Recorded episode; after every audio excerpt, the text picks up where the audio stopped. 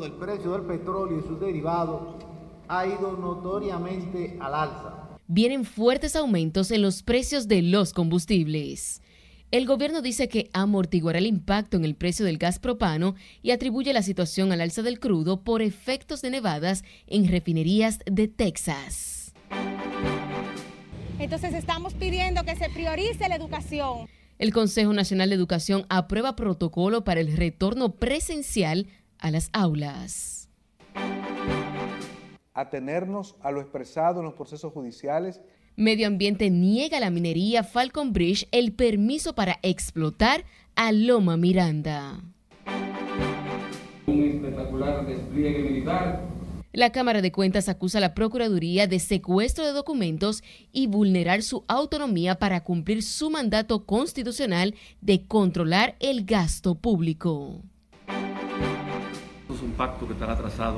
Organizaciones sociales, sindicales y religiosas contra la firma mañana del pacto eléctrico anunciado por el gobierno.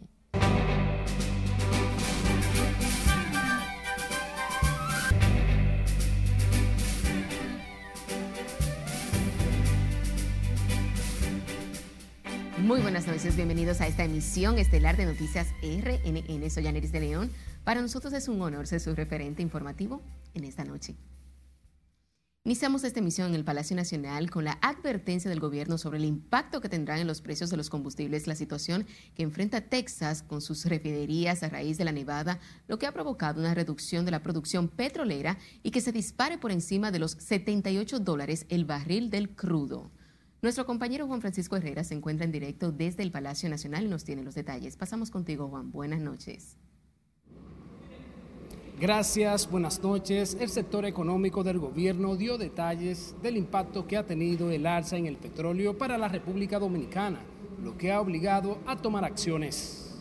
El precio del petróleo y sus derivados ha ido notoriamente al alza. El gobierno se adelantó a lo que viene por la tendencia alcista del crudo. Por eso esta rueda de prensa en la que participaron los ministros de Hacienda, Economía e Industria, tres de los principales funcionarios del equipo económico oficial. Si nos vamos a las últimas cuatro semanas, el contraste es aún más evidente.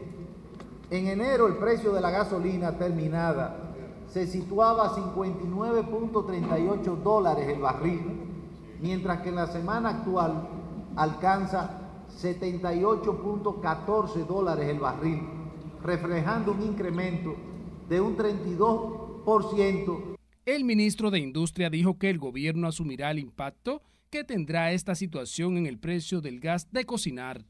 El gobierno del presidente Abinader, en virtud del decreto 625-11, ha asumido gran parte del alza de los precios de los combustibles, de manera que el ciudadano no se vea afectado en la proporción real de los aumentos. La ley de hidrocarburos. Mientras que el ministro de Economía, Miguel Seara Hatton, aseguró que se busca evitar que en el país se desate una escala alcista en los precios de los productos de la canasta familiar. Aquí hay un, shock de precios de los productos internacionales que indudablemente puede reflejarse en el mercado local. Se está haciendo todo el esfuerzo para aislar ese efecto a través de un subsidio que está asumiendo el Estado en el precio de los combustibles pero el ministro de Hacienda advierte sobre una situación todavía más difícil si el gobierno en el futuro no puede asumir el sacrificio de la factura petrolera. ¿Cómo se compensa? Bueno, pues la idea es compensarlo cuando haya una baja en, el precio de, los eh, combustibles. Y en el caso hipotético que no se dé esa baja, ese diferencial lo tiene que asumir el Ministerio de Hacienda los funcionarios prometen que en la medida de las posibilidades, el gobierno gestionará las alzas de manera responsable, sostenida y transparente. El ministro de Economía dijo que el gobierno está tomando las acciones posibles para evitar que continúen subiendo los productos de la canasta familiar, producto del alza de los carburantes. Retorno contigo al estudio. Te agradecemos, Juan, por este reporte en directo desde el Palacio Nacional. en tanto que el expresidente de la República, Leonel Fernández, pidió al gobierno tomar medidas urgentes para contener el encarecimiento o escasez de la comida que amenaza con generar una crisis agroalimentaria. José Tomás Paulino con la historia. Hoy día estamos teniendo por consiguiente un problema de acceso a la alimentación Leonel Fernández insistió en su preocupación por la carrera alcista en los precios de los artículos básicos de consumo que golpea con mayor severidad a los hogares con menos ingresos. Hoy tenemos escasez, pero además no podemos importar, porque con el alto precio del dólar, importar resulta más caro y por tanto se refleja en el precio. Con el aumento del precio de los combustibles, por igual todos son factores que conducen a incrementar el costo de producción de los artículos alimenticios atribuye las persistentes alzas al incremento en la cotización del petróleo y las materias primas en el mercado internacional y a falta de planificación en las siembras. El presidente de la Fuerza del Pueblo valoró el desarrollo del Plan Nacional de Vacunación iniciado por el gobierno con el personal médico especializado en atención a contagios con el virus. Nosotros como Fuerza del Pueblo les exhortamos a vacunarse. Cuando le toque lo vamos a vacunar porque es la única solución real que esta pandemia sanitaria tiene para la humanidad para nosotros en la República Dominicana. Leonel Fernández juramentó hoy a decenas de ex dirigentes renunciantes del PLD en Asua e Independencia que pasaron a su partido a la Fuerza del Pueblo, incluidos regidores y 18 presidentes de comités de base. José Tomás Paulino, RNN. A propósito del tema, la Federación de Comerciantes Detallistas de la provincia Santo Domingo reclamó hoy un diálogo del gobierno con el sector para normalizar los precios de los artículos de mayor consumo. Alegan que no tienen recursos para acogerse a las facilidades de importación, lo que requiere del concurso de las autoridades. También denunciaron especulación. Queremos decirle al presidente de la República que el comercio tiene que asesorarse, dejarse asesorar de un verdadero comerciante porque el arroz, que cuando lo anuncia un grupo de comerciantes, a cual yo que dicen que el arroz va a subir a 40 pesos, las libras, va a mantener en zozobra a dos grupos. Primero a los consumidores, y después a los, al mismo presidente con su ministro, porque no saben lo que hay. El presidente de la federación que agrupa a los comerciantes detallistas independientes es partidario de aunar esfuerzos con el gobierno para garantizar la estabilidad. Unas 6.000 empresas no han realizado ninguna transacción bancaria ni registros de impuestos internos desde marzo, cuando inició la pandemia, hasta el día de hoy, reveló el director del organismo fiscal, Luis Valdés. Laura Lamar nos amplía haciendo esfuerzo que están los empresarios, los comerciantes, salvo algunos sectores de la economía nacional. Ante la situación, el director de la DGI señaló que realiza un estudio para determinar cuántas empresas han cerrado forzadas por la crisis. Se teme que la crisis haya dado al traste con esos 6.000 negocios. O sea que cuando terminemos le haremos saber, pero la tendencia es que muchos negocios han cerrado en vez de aumentar. El funcionario resaltó el esfuerzo que realizan algunos sectores como empresarios y comerciantes, lo que ha permitido mantener el buen ritmo de las recaudaciones. en el presupuesto original del año 2020, la meta de recaudación de la DGI era de 535 mil millones, pero fruto de la pandemia hubo que hacer un presupuesto complementario y terminamos en 419 mil millones la proyección. Sin embargo, logramos 442 mil. Sin embargo, el director de Impuestos Internos señaló que el gobierno mantiene las expectativas de que al cierre de este año el sector comercial registre una mayor recuperación. Laurila Mar, RNN. Seguimos con temas de economía. El presidente Luis Abinader encabezó este miércoles la apertura de la nueva sucursal del Plaza Lama en la autopista Duarte, en la que se invirtieron unos 15 millones de dólares. Según ejecutivos del Grupo Lama, la nueva tienda generará 300 nuevos empleos directos en los próximos años. Decidimos continuar con nuestros planes de crecimiento y expansión como resultado del favorable clima de inversión y confianza que su gobierno, señor presidente Luis Abinader, ha venido mostrando en estos siete meses de gestión. Por eso estamos tan de acuerdo con el plan del señor presidente y de su equipo de gobierno de aumentar la cantidad de empleos en nuestro país, así como también el fortalecimiento de la agricultura y la industria, que son los pilares que rigen la naturaleza de nuestras tiendas y de nuestro negocio. El presidente Luis Abinader se desplazó en la mañana de hoy hasta el kilómetro 12 y medio de la autopista Duarte en Santo Domingo Oeste, donde Plaza Lama abrió su nueva tienda. En tanto que el ministro de Trabajo asegura que la mayoría de los empleados cesantes por la pandemia han retornado a sus empleos tras destacar el proceso de recuperación económica. Según Luis Miguel de Camps, solo quedan inactivos unos 100.000 trabajadores, cerca de un millón desplazados desde el inicio de la pandemia en marzo. La recuperación de empleo se puede percibir al cierre del mes de enero de los trabajadores que estaban suspendidos se han reactivado más de 460 mil dominicanos y dominicanas a los empleos en los que se encontraban suspendidos. La cantidad de personas suspendidas que en un momento estuvo, un momento álgido, estuvo por más de cerca de 700 mil personas, hoy están en menos de 100 mil. Es decir, que hay un proceso de recuperación firme en otro orden, el ministro de Trabajo dijo que en la fecha indicada por la normativa laboral serán revisados los sueldos en los sectores privados para ajustarlos a nivel de la inflación. De Camps también señaló que la reforma al Código Laboral no es un tema de agenda, aunque sugiere incluir los cambios que ha provocado el mercado, el teletrabajo a raíz de esta pandemia. Ahora hablemos del pacto eléctrico y es que Tres años después, el mismo está previsto para firmarse mañana jueves en el Palacio Nacional, según informó el Consejo Económico y Social. Sin embargo, sectores sociales afirman que el acuerdo no está del todo consensuado para llevarse a cabo. Nuestro compañero Jesús Camilo completa la historia. Aunque favorece la iniciativa de que se firme el pacto eléctrico para erradicar los problemas ancestrales en el sector energético, representantes del sector social alegan que el mismo no ha sido consensuado en todas sus partes. Es un pacto que está atrasado, igualmente que el pacto fiscal. Obviamente en los sectores no estamos todos de acuerdo. Yo sé que hay disenso y que nunca en ningún pacto vamos a lograr ningún sector el 100% de los acuerdos. Este sector social que converge y que está participando y que lo ha hecho activamente, ha reiterado su rechazo en diversas ocasiones porque precisamente el pacto no se ha concluido, ni siquiera recordamos el último borrador, no tenemos la integridad de los documentos. En tanto, el representante del sector sindical Rafael Pepe Abreu adelantó que la suscripción del pacto eléctrico no resolvería en lo inmediato la problemática del servicio, aunque reconoce que el acuerdo aportará grandes beneficios para el país. No se puede esperar que inmediatamente baje la tarifa eléctrica, terminen los apagones, etc.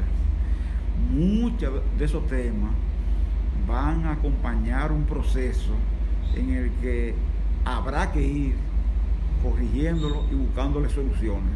Sin embargo, a pesar del tan esperado pacto eléctrico, la miembro del Consejo Económico y Social y presidenta de la ADP, Xiomara Aguante, precisó que hay sectores que no rubricarán el pacto. Las organizaciones que al momento que se iba a firmar en el pasado reciente estaban de acuerdo, bueno, pues no hay una razón para que no lo estén porque eh, eh, tiene los mismos contenidos, solo que algunas cosas que fueron objetadas en aquel momento eh, han sido corregidas, se han ido corrigiendo.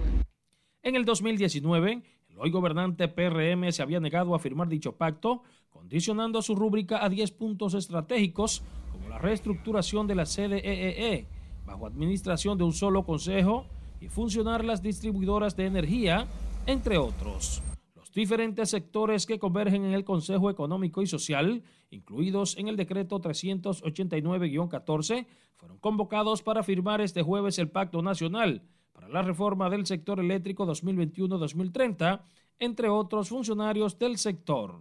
En tanto, el presidente del Partido de la Liberación Dominicana, Temístocles Montaz, informó que esa organización política estará presente en el acto de firma de Pacto Nacional la reforma del sector eléctrico. Jesús Camilo, RNN. Hablemos ahora del Loma Miranda porque ante las presiones ejercidas por un grupo ambientalista y la sociedad civil, el gobierno decidió este miércoles rechazar el permiso de la Falcon Bridge para la explotación del Loma Miranda. El ministro de Medio Ambiente, Orlando Jorge Mera, informó que el gobierno tiene el compromiso con el dominicano, es y seguirá siendo la defensa de los recursos naturales. Nuestra posición es atenernos a lo expresado en los procesos judiciales y estudios técnicos realizados que preceden al escenario actual, así como al principio de prevención establecido en el artículo 8 de la Ley General de Medio Ambiente y Recursos Naturales. En ese sentido, hoy hemos recibido comunicación formal de los directivos de la empresa en la que nos informan que han tomado la decisión de retirar la mencionada solicitud. Jorge Mera aseguró que el gobierno seguirá respetando las decisiones judiciales vertidas sobre Loma Miranda y los estudios técnicos que se han hecho previamente en esta zona de importancia para el medio ambiente. Y recuerde seguirnos en las diferentes cuentas de redes sociales con el usuario arroba noticias RNN a través de nuestro portal digital www.rnn.com.do porque actualizamos todas las informaciones las 24 horas del día, los 7 días de la semana. Puede escuchar nuestras emisiones de noticias RNN a través de Spotify y demás plataformas digitales porque RNN Podcasts es una nueva forma de mantenerse informados con nosotros. Es tiempo de nuestra primera pausa comercial, pero al volver, la solicitud que hace el gobierno haitiano para que se extradite al ex alcalde de Puerto Príncipe refugiado en el país. No solo se acreditó la vulneración a su autonomía. Y la respuesta del Pleno de la Cámara de Cuentas al allanamiento a su sede por la Procuraduría. Los detalles al instante.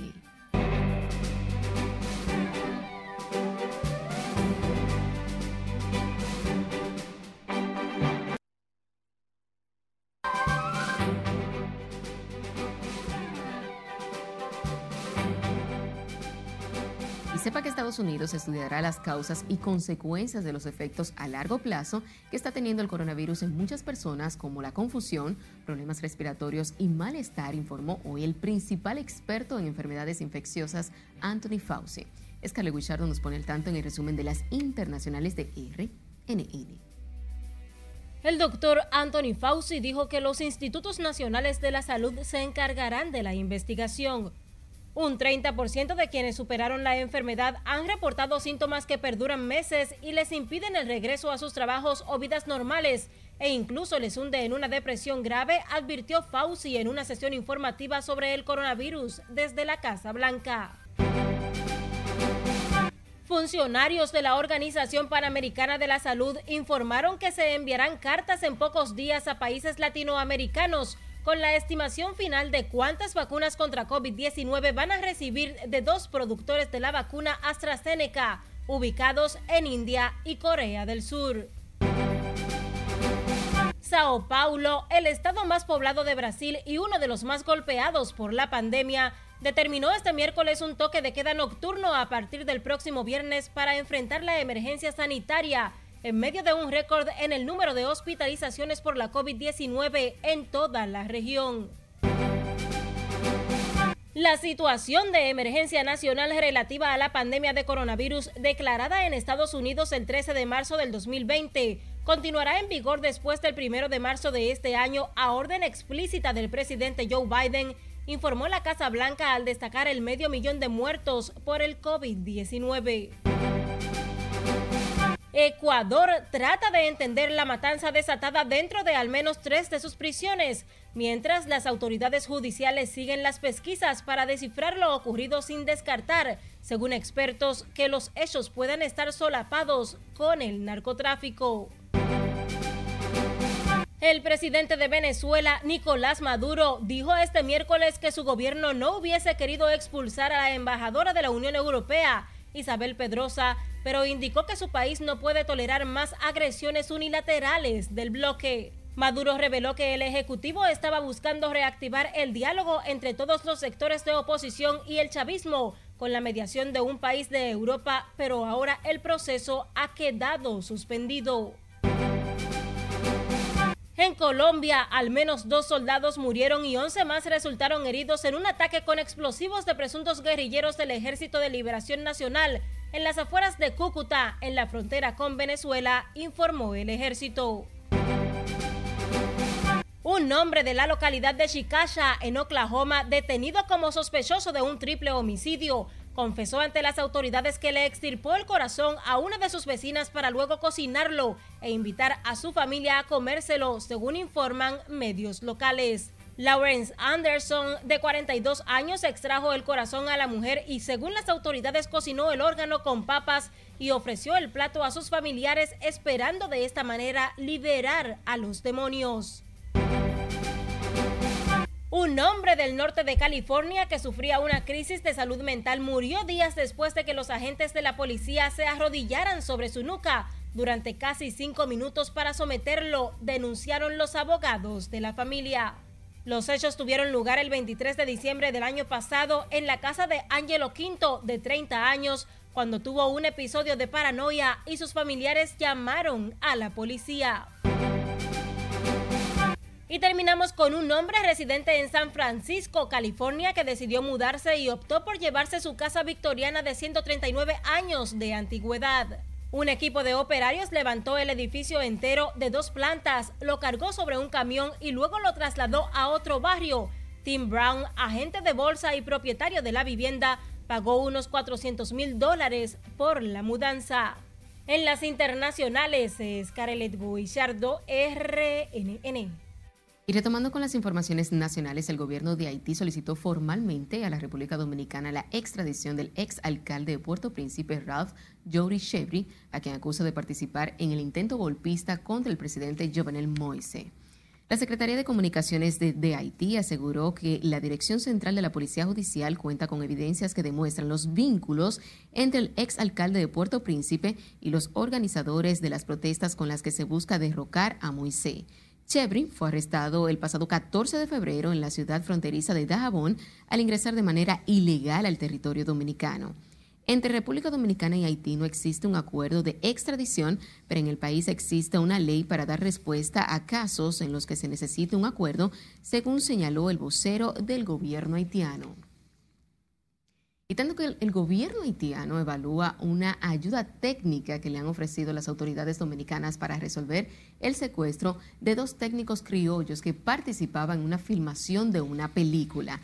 La información la ofreció el primer ministro haitiano, quien dijo que esa colaboración aún no está en la agenda del gobierno. Se trata del envío de un equipo de unidad antiterrorista de las Fuerzas Armadas que se ha apostado en la frontera con Jimaní esperando la respuesta de las autoridades haitianas. El primer ministro de Haití dijo, sin embargo, que están colaborando con Dominicana en materia de seguridad fronteriza e intercambio de información aduanera, lo que se asentó más luego del secuestro de los dos dominicanos este sábado.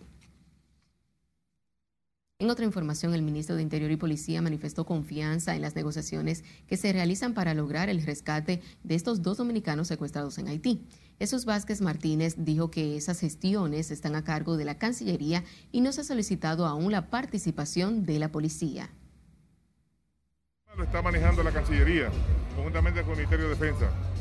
Eh, son ellos los que han estado trabajando ese tema, por favor. ¿Se está preparando un equipo de las Fuerzas Armadas? ¿También participarán policías? No, yo... No, no, todavía no, no, no, nos han comunicado, no hemos hablado sobre ese tema. El ministro de Interior y Policía también informó que tras la flexibilización de las medidas restrictivas y el horario del toque de queda han bajado significativamente los apresamientos de personas que violentan la disposición. Y el Pleno de la Cámara de Cuentas calificó como atropellantes las actuaciones del Ministerio Público por el allanamiento realizado a la sede del organismo cuya acción vulnera la autonomía e independencia de esta institución. Nuestro compañero Jesús Camilo está en directo con nosotros y nos cuenta más en la siguiente historia. Conectamos contigo. Gracias, buenas noches. El Pleno de la Cámara de Cuentas fijó su posición en torno a los allanamientos realizados por la Procuraduría General de la República a través de un comunicado público dado a conocer por el portavoz de la institución. Un espectacular despliegue militar allanó aparatosamente este órgano constitucional. En la rueda de prensa participaron tres de los cinco miembros de la Cámara de Cuentas, quienes externaron su posición en un comunicado que fue leído por el vocero de la entidad. Acusan a la Procuraduría Anticorrupción secuestrar miles de documentos, artículos y equipos indispensables para el desempeño eficaz de ese organismo. Y dejen en claro que se ha lesionado la autonomía de ese órgano fiscalizador, privándolo de ejercer su función y capacidad para controlar externamente el gasto público. Se consumó uno de los atropellos más nefastos al orden institucional, perdiseñado por la Constitución en aras de impulsar el Estado social y democrático de derecho. La Cámara de Cuentas dice que las acusaciones del Ministerio Público carecen de fundamentos legales, ya que no sustenta la probabilidad de ilícitos penales atribuidos a sus titulares.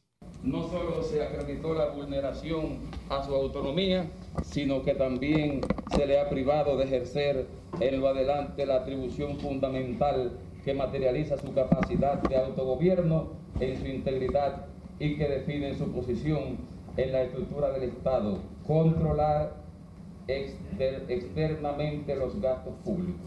Apelaron a la comunidad internacional, organismos internacionales y los diplomáticos acreditados en el país ante lo que califican como una arbitraria e injusta intromisión en la Cámara de Cuentas con la que se ha suprimido las competencias esenciales que la Constitución y la ley que la norma le asignaron. En la rueda de prensa participaron el presidente del Pleno, Hugo Álvarez Pérez, Carlos Noé Tejada Díaz y Félix Álvarez Rivera. Presentaron excusas Margarita Melenciano y Pedro Antonio Ortiz. La institución informó además que de aquí en adelante quienes ofrecerán cualquier tipo de información respecto al tema serían los abogados Eduardo Jorge Pras y Julio Curi como representantes legal del órgano fiscalizador. Es todo lo que tengo hasta el momento. Vuelvo contigo al set de noticias. Te agradecemos, Camilo, por este reporte en directo.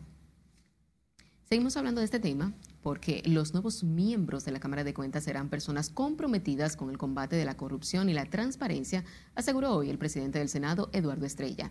José Tomás Paulino, con los detalles.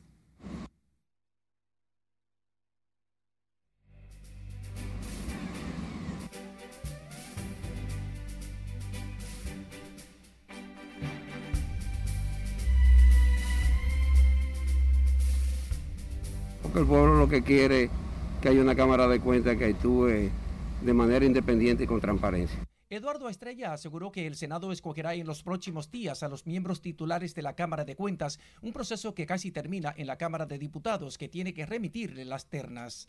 Oye, que, que estén ligados al mundo de la seriedad, al mundo de la independencia, al mundo del buen comportamiento y al mundo de que no reciba líneas ni señalamiento de nadie, que actúen de acuerdo a su conciencia. El presidente del Senado contradice a quienes cuestionan la calidad de la PEPCA tras el allanamiento a la sede de la Cámara de Cuentas en el marco de una investigación por alegada obstrucción de la justicia, lavado de activos, estafa al Estado y coalición de funcionarios. Yo respeto mucho la independencia de los poderes en el sentido de que la justicia dominicana siempre hemos querido y estamos abogando y hemos demandado que actúe con independencia. Yo creo que cualquier opinión mía, yo creo que lo que hay que es que valorar el trabajo que viene haciendo la Procuraduría General de la República. Eduardo Estrella habló de la reforma al Código Penal, prometió para los próximos días su aprobación sin incluir la despenalización del aborto en sus tres causales, una demanda de organizaciones sociales a la que se opone la Iglesia Católica. No, con las tres causales ustedes saben que en mi posición siempre yo creo que eso debe ser un tratamiento eh, particular, independiente es un tema de mucha confrontación y yo creo que ahora debemos abocarnos a salir del Código Penal. El presidente del Senado insistió en la urgencia de una norma penal ajustada a las demandas de una justicia más efectiva y oportuna. José Tomás Paulino, RNN. Hablemos del presidente de la Junta Central Electoral, Román Jaques Liranzo, quien valoró la decisión del gobierno de entregar completa la contribución a los partidos políticos presupuestada para este año. Escalo Guichardo conversó en exclusiva con él y tiene la historia. Creo que es eh, lo correcto, es lo correcto, es la posición del Pleno. Roman Jaques Liranzo reaccionó al anuncio hecho ayer por el administrativo de la presidencia José Ignacio Paliza de que el gobierno entregará los 1.260 millones de pesos como aporte a las organizaciones partidarias. E, evidentemente una mayor partida a ellos le da más holgura en la administración de sus eh, gastos. La decisión del gobierno vino un día después de que el director de presupuesto José Rijo Presbot comunicó al presidente del órgano rector de comicios que solo entregaría 630 millones a los partidos, la mitad de la contribución estatal. Esto generó malestar en los miembros de la Junta y en los partidos políticos que ahora reciben con beneplácito la flexibilidad del gobierno. Es plausible que el gobierno central haya entendido el derrotero porque estamos marchando hacia la eliminación del sistema de partido. Tácito Perdomo, delegado reformista ante la Junta Central Electoral, cree que la entrega de la totalidad de los recursos permitirá a las organizaciones partidarias realizar las actividades pautadas para el presente año, lo refuerza la fuerza del pueblo. Para nosotros la Junta Central Electoral ha hecho lo legalmente correcto y es exigirle al Poder Ejecutivo que la partida eh, para los partidos políticos a ser distribuidos en este año, pues sea la totalidad de esta partida sin reducción del 50%, ya que esto fue lo consensuado y aprobado por el liderazgo político y del Congreso. El PLD califica de correcta la decisión del presidente Luis Abinader de entregar los recursos asignados a los partidos políticos en la Ley de Ingresos y Gastos Públicos del presente año. Y que saludamos la decisión del Ejecutivo de reconocer ese derecho que tiene la Junta Central Electoral a solicitar las partidas que ya han sido consignadas en la Ley de Ingresos y Gastos Públicos. De todos modos, el anuncio del gobierno fue tema de debate en la sesión del Pleno de la Junta Central Electoral este martes. Es Carelet Guillardo, RNN. Seguimos hablando de política porque como acertada calificaron legisladores de distintas bancadas la decisión del gobierno de entregar a los partidos la totalidad de los fondos que le corresponden en un año no electoral tal y como lo había solicitado la Junta Central Electoral. Margaret Ramírez tiene los detalles en el siguiente reporte. Pienso que fue una decisión acertada de parte de la Junta y también acertada de parte del Ejecutivo de retirar esa propuesta. Para los congresistas consultados, recortar el dinero presupuestado para los partidos para destinarlo a una extensión de la UAS como propuso el presidente Abinader no se correspondía con la institucionalidad. Con la decisión, el gobierno acoge el llamado hecho por la Junta Central Electoral de erogar más de 1.200 millones de pesos a los partidos lo que le corresponde en un año no electoral según la ley de partidos políticos. También pongo en contexto lo que sucedió en los gobiernos del presidente de nuestro partido, Fuerza del Pueblo. Se construyeron más de 8 UAS a nivel nacional y nunca se tocó un centavo de los partidos políticos, ni de los partidos políticos ni de ningún otro sitio. De forma que yo creo que ese reclamo hay que atenderlo, pero no creo correcto que se haga violando la ley y que se haga recortándole el presupuesto a los partidos utilizándolo para esos fines. Sea el 50 o sea lo que sea, los partidos lo necesitan para su desenvolvimiento. Eso es mucho, es el valor del costo de la democracia. La democracia tiene valor. ¿A través de cuáles? De las instituciones que la sustentan, cuáles los partidos políticos. Otros, aunque favorecen la posición, entienden que los partidos debieron sacrificarse en medio de esta pandemia. Los partidos políticos debemos en un momento tan difícil como este hacer un sacrificio debió hacerse el sacrificio porque efectivamente no estamos en campaña, no estamos en política, entonces vamos a permitir que el gobierno fluya. En octubre pasado, el presidente Luis Abinader anunció que el 50% que se reduciría a los partidos políticos se destinaría a la construcción de la UAS en Santo Domingo Este. Según los congresistas consultados, en el presupuesto quedaron plasmados los 1.200 millones a los partidos, por lo que ahora no se necesita modificación para cumplir con la ley. Margaret Ramírez, RNN.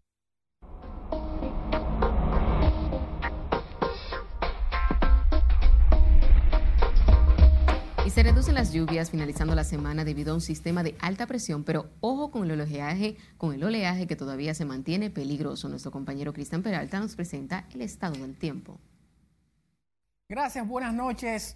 Hablamos acerca de las condiciones del tiempo, porque como hemos notado, pues se han reducido las lluvias, esto a pesar de una débil aguada, pero el viento entonces del este se ha encargado de eh, llevarse esa humedad y es por eso que hemos visto en la región del Caribe mayormente esa estabilidad. Veamos la próxima gráfica para ver cómo ese movimiento del viento pues ha estado incidiendo y miren ustedes acá que en gran parte del Caribe pues se redujo la nubosidad, también la humedad tanto en República Dominicana como Haití, asimismo para buena parte de Cuba y por supuesto en Jamaica y se han reducido las lluvias debido a que ese sistema de alta presión ubicado en aguas del Atlántico, mantiene su incidencia y se espera incluso que para el día de mañana y también para el fin de semana, entonces eh, las lluvias permanezcan mayormente reducidas. Pero veamos lo que proyecta eh, este modelo de precipitaciones, porque fíjense ustedes cómo ahí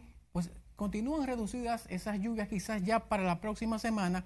Entonces, debido a la interacción del viento y quizás alguna vaguada prefrontal que pudiera estar llegando, entonces pudiera haber una reactivación en cuanto a las precipitaciones, pero mayormente hacia el interior del país y algunas se estarán moviendo sobre la cordillera central. Vamos a ver entonces el oleaje porque lamentablemente todavía sigue alterado, básicamente en el noreste de la República Dominicana, pero también el viento está empujando olas de consideración hacia el sur. Miren ustedes cómo ahí en Pedernales básicamente y también hacia la zona de la isla Beata, el oleaje está muy picado.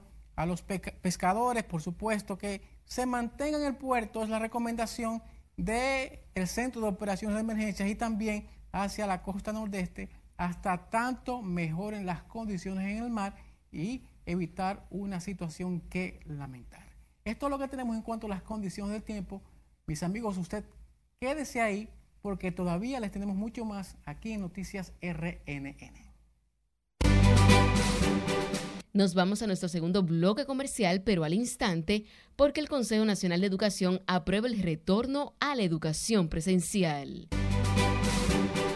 Se asume esto como un alto, como una parada táctica. Y porque mañana los profesores de la UAS comenzarán a impartir docencia luego de un paro de dos semanas. Los detalles cuando regresemos. Siga con RNN, emisión estelar.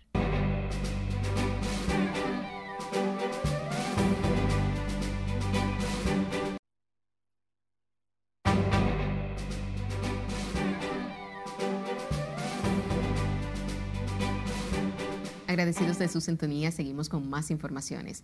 El Consejo Nacional de Educación aprobó este miércoles a unanimidad que las clases en las aulas comiencen durante el presente año escolar en medio de la presión de dueños de colegios y empresarios para llevar a los estudiantes a las escuelas. Nelson Mateo trabajó el tema y nos tiene los detalles. Entonces estamos pidiendo que se priorice la educación. El ministro Roberto Furcal encabezó la sesión semipresencial del Consejo de Educación que integra a representantes de 28 entidades. El objetivo es discutir las condiciones para volver a las escuelas, una posición que demandan colegios privados. Y pedimos ser escuchados como padres que somos. No somos colegios, no somos directores, somos padres sufriendo en carne propia lo que nuestros hijos han pasado en este último año sin recibir su derecho fundamental a una educación integral. Para el presidente del patronato de la ciudad sanitaria, el neurocirujano José Joaquín Puello, volver a las escuelas es necesario pero cuando los profesores estén vacunados en su totalidad. Van a poder volver, porque entonces ya el maestro no, no contagia al niño, el niño no, no contagia a sus padres o a sus abuelos, y entonces empieza ya el país a transitar, por así decirlo, la cotidianidad.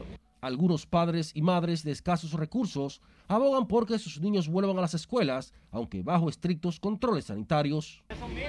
Bueno, ellos están eh, haciendo su clase bien allá, con ayuda mía y de las y de la mamá. Pero si, si, si eso se controla, pues ellos pueden ir a su escuela. Eso es un, un proceso que hay que ir a la escuela, y mandar a los niños a la escuela, porque es que no están aprendiendo nada con, con eso de, de, de, de, la pantalla y esas cosas, eso no, eso no se puede. Bueno, realmente en la casa ellos no hacen nada, ellos lo que hay que cuidarse y cuidarlo uno mismo como papá. Algunos miembros del Consejo Nacional de Educación, como los directivos de Educa, aunque presionan por la presencialidad de la docencia, participaron de manera virtual en esta reunión. Nelson Mateo, RNN. Y más tarde el ministro Roberto Fulcar informó que se acogió a unanimidad el protocolo preliminar para el retorno gradual, escalonado y seguro de los estudiantes a las escuelas. El Consejo Nacional de Educación de la República Dominicana acoge el protocolo preliminar general para el retorno gradual, voluntario seguro y bajo consentimiento a las aulas. Asimismo, saluda el trabajo de seguimiento, evaluación y planificación de la Mesa Técnica Conjunta de los Ministerios de Educación y de Salud Pública el ministro de Educación informó además que el Consejo respaldó la decisión de salud pública para presentar la próxima semana un calendario y cronograma para el inicio del regreso a las aulas, tomando en cuenta el desarrollo del COVID-19, así como la evolución del proceso de vacunación en curso en la República Dominicana en tanto que la Federación de Asociaciones de Profesores de la Universidad Autónoma de Santo Domingo acogió la propuesta de aumento salarial de un 10%, por lo que a partir de mañana reiniciarán la docencia suspendida desde hace 15 días. Nuestra compañera Scarlett Wichardo tiene los detalles en directo desde la sede de la UAS. Conectamos contigo, Scarlett. Cuéntanos. Gracias, buenas noches. Mediante Asamblea FAPROWAST aprobó acogerse a la propuesta de las autoridades y dar una tregua al paro docente.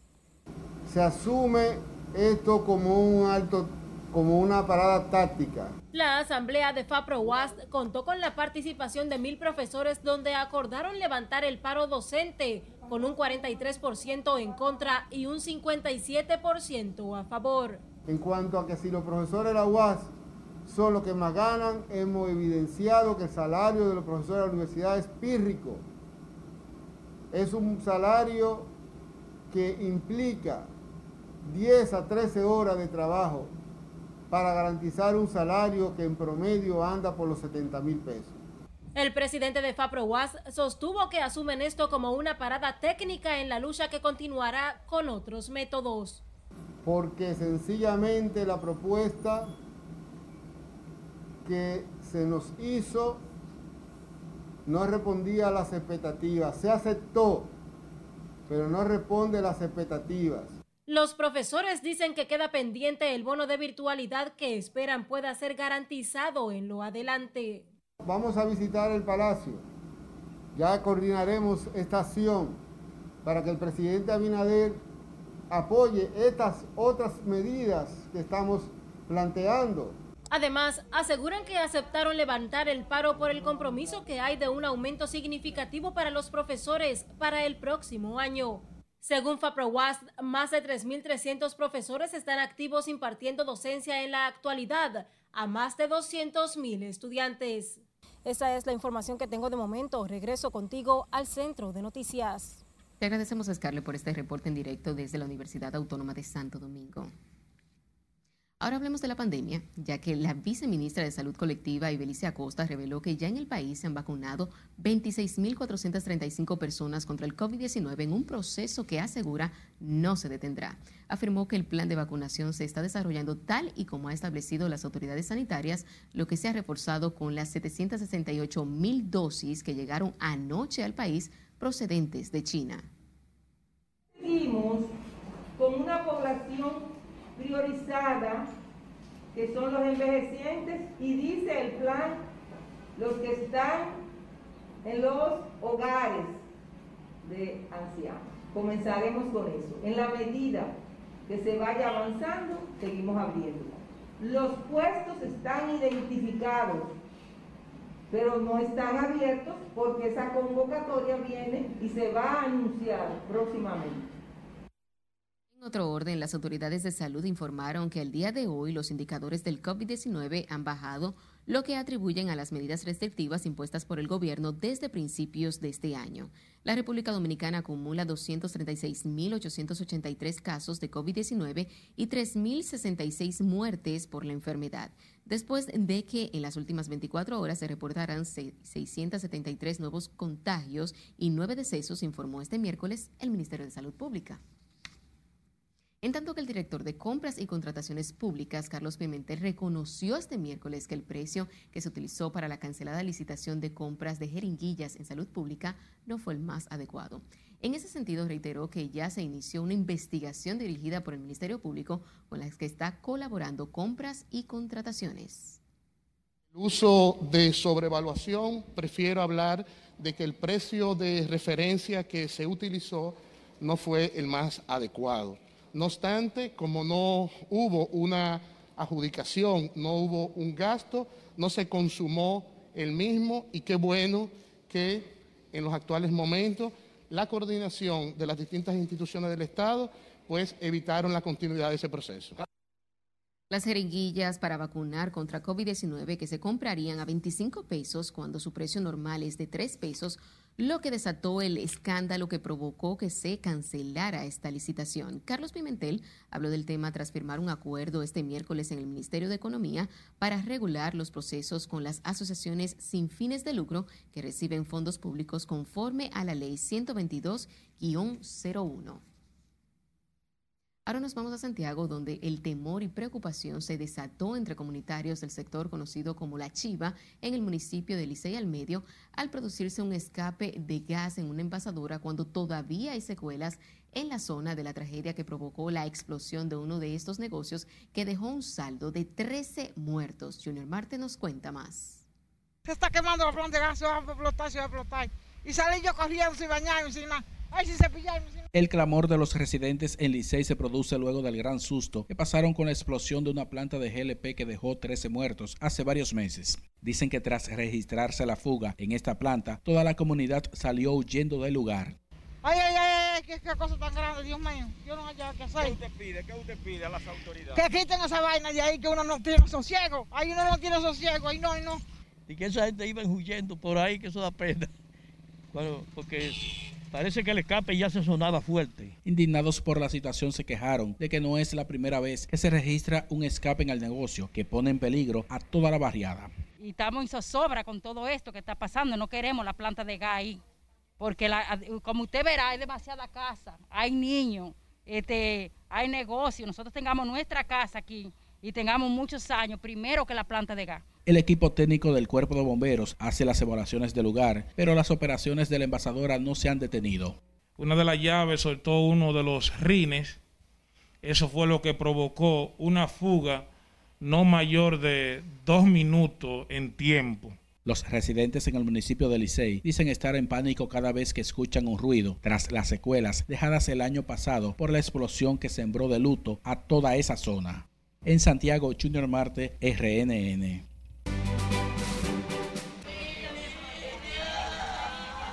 No se mueva de su televisor porque al volver, el crimen de una mujer que estremece a la comunidad de Tamboril en Santiago. Es la forma más concreta, la forma más cercana. Y otra mesa de seguridad para reducir los niveles delictivos en los Alcarrizos. Esto y más cuando regresemos. Siga con RNN Emisión Estelar.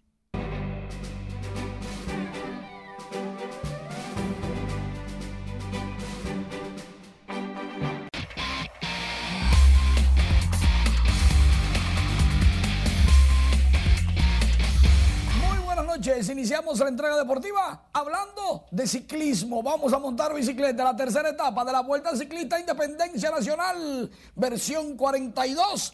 En un tramo comprendido, Santo Domingo, Boca Chica, Sabana Grande de Borayá, Monteplata, 133.1 kilómetros.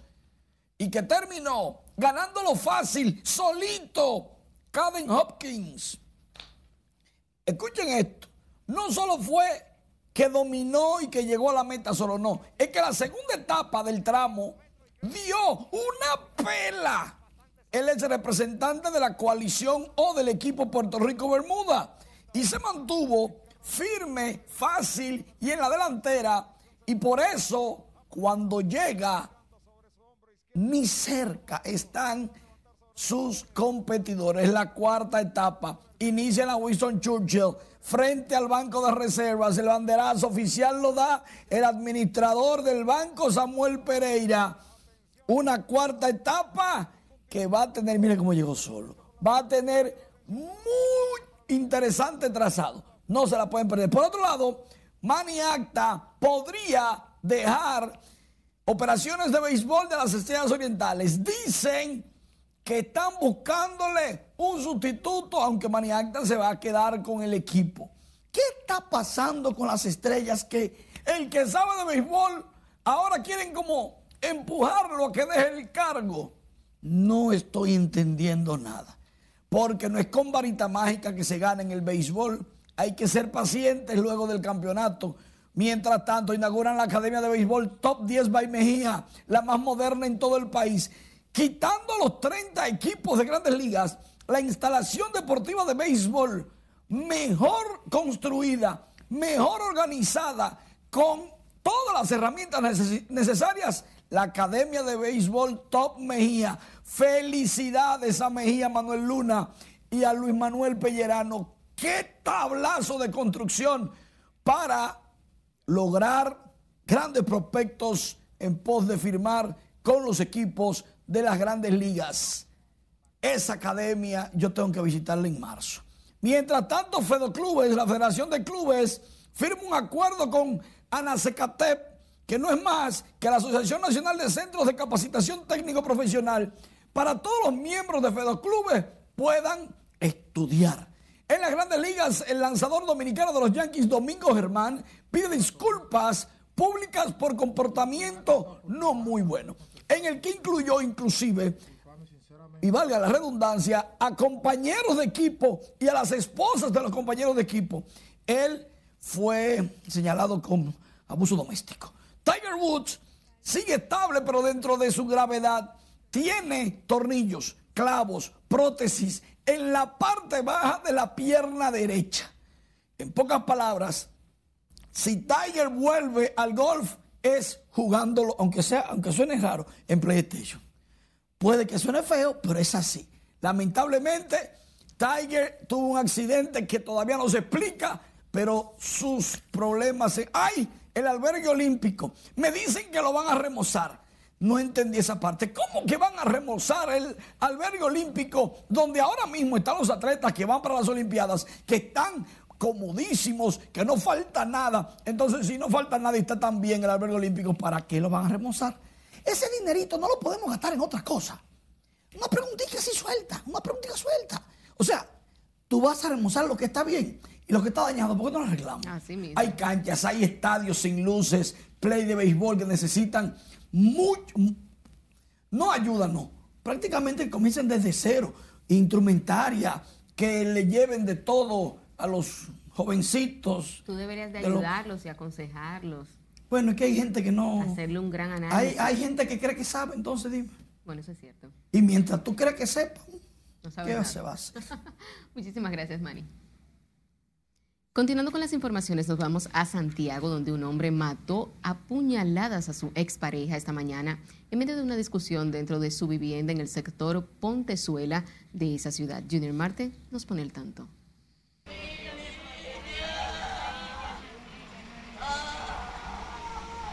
Se trata de Dolores Almonte, de 39 años, quien de acuerdo a la familia se había separado de su expareja Juan Ovalles hacía 12 años y reapareció hoy para matarla. Que hagan justicia. Sea una mujer muy trabajadora y muy buena. No apuñalar. La abrió así abierta como una vaca, como un animal. ¿Y eso ocurrió aquí? Ahí tira ahí. Ahí tira ahí. Pero ellos discutieron algo. No sé decirte, yo no estaba aquí. Algunos vecinos narran que la dama gritaba pidiendo auxilio, pero cuando llegaron al lugar ya era tarde. Y yo le pregunté qué le pasa a mi amigo y él no me contestó nada, arrancó en su moto y se fue. Y entonces yo comencé a llamar gente, vino un muchacho llamado Ledwin y le dije, ven que aquí el problema. Y cuando él le dio una patada a la puerta, ya ella ya estaba muerta, ya estaba el charco de sangre. Estamos consternados por la pérdida de ella porque tú sabes, una madre no es cualquier cosa y de la forma que fue es lamentable. La tragedia se produjo en la calle 2 del Callejón de los Santos. En Santiago, Junior Marte, RNN. Continuamos en Santiago, donde el juez de atención permanente de esa ciudad, Cirilo Salomón, impuso presentación periódica e impedimento de salida contra el fiscalizador Mauricio Francisco Osoria Castillo, acusado de embarazar a una menor de edad. El magistrado dispuso que Mauricio Francisco Osoria Castillo se presente los días 15 de cada mes ante la Procuraduría Regional de la Corte de Santiago. El Ministerio Público pedía prisión preventiva para este imputado. En el transcurso de la audiencia, amigos y familiares se apostaron frente al Palacio de Justicia para darle apoyo moral al fiscalizador sancionado. El Ministerio de Interior y Policía juramentó este miércoles una nueva mesa de seguridad ciudadana y género en el municipio de Los Alcarrizos, provincia Santo Domingo. En ese espacio se coordinarán acciones para la prevención de la violencia y la criminalidad, además de fomentar la convivencia pacífica de ese poblado.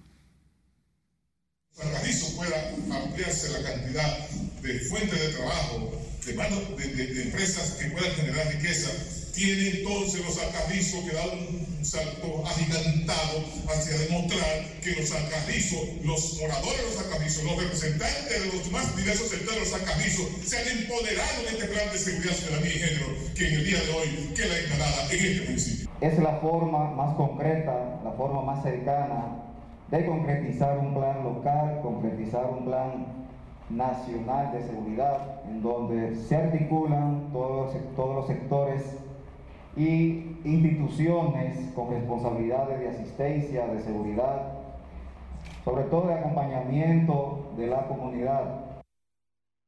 El ministro de Interior y Policía y el director de la institución indicaron que la participación de todo es vital para lograr un buen clima de seguridad en todo el territorio nacional. En otro orden, el Consejo Dominicano de Pesca y Acuicultura anunció el inicio de la veda para la captura y comercialización de las diferentes especies de cangrejo en todo el territorio nacional. El director del organismo, Carlos José Ten, informó que la medida entrará en vigencia a partir del primero de marzo y concluye el 30 de junio en procura de proteger este crustáceo.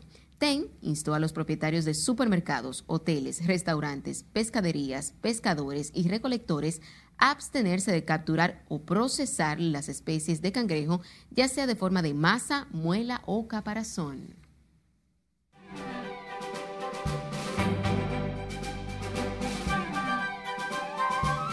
Hola, ¿qué tal? Muy buenas noches. Uno de los máximos representantes de la canción de autor de Cuba está de cumpleaños. Aquí les contamos de quién se trata.